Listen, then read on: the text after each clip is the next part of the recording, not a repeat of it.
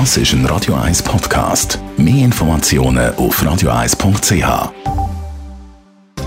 Netto, das Radio 1 Wirtschaftsmagazin für Konsumentinnen und Konsumenten, wird Ihnen präsentiert von Tracker.ch, der weltweit führende Anbieter für mobile Ortungslösungen.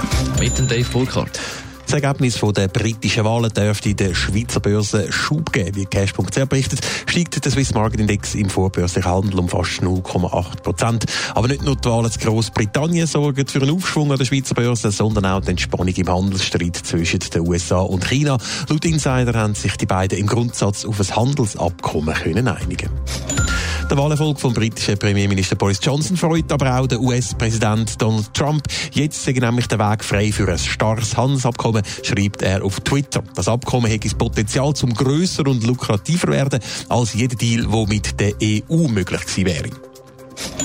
Der Ausverkauf bei der Migros der geht weiter. Nach Interio und Amways hat die Migros auch für die Deko-Kette Depot offenbar einen Käufer gefunden. Wie die Bildzeitung berichtet, geht Depot an den deutschen Unternehmer Christian Gries. Der 49-Jährige hat vor sieben Jahren die Mehrheit von Depot an die Migros verkauft. 10% der Aktien haben aber weiterhin ihm gehört. Außerdem ist er auch Depot-Geschäftsführer geblieben. Ja, es hat geschneit bei uns in der Stadt Zürich, aber es lange nicht zum Schlitteln, vom Jütliberg schon gar nicht zum Skifahren. Aber äh, in den Bergen kann man schon länger Skifahren. Allerdings muss man diesen Winter für den Schneespass tiefer ins Portemonnaie langen als noch letztes Jahr, Dave. Ja, davon geht die Bank Claire aus. Sie hat zusammen mit Back Economics die Preise für Skiferien 2020 analysiert und mit den Preisen von dem Jahr verglichen und kommt eben zum Schluss, Skifahren wird im nächsten Jahr in der Schweiz nochmal teurer und zwar um durchschnittlich 6 Prozent. Grund dafür sind vor allem die Skischulen und die Unterkünfte, die teurer werden.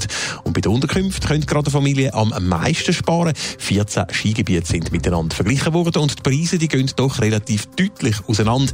Für eine Woche Skiferien Ende Februar zahlt eine vierköpfige Familie für die Unterkunft je nach Skigebiet zwischen 3200 und 5400 Franken. Es gibt also Preisunterschied von über 2000 Franken. Das für eine Woche Skiferien. Aber eben nicht nur bei der Unterkunft kann man in der Skiferien einen Haufen Geld sparen, sondern auch bei den Skipässen. Genau, da setzen viele Skigebiete ähnlich wie Fluggesellschaften immer mehr auf dynamische Ticketpreise. Das heisst, je weiter im Voraus man den Skipass postet, desto günstiger ist er dann noch.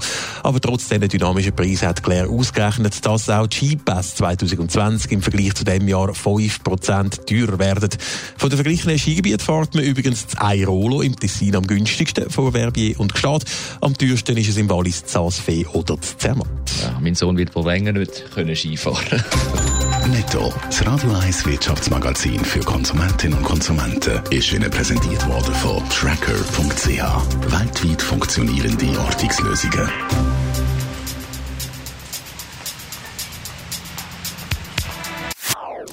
Das ist ein Radio 1 Podcast. Mehr Informationen auf radio1.ch.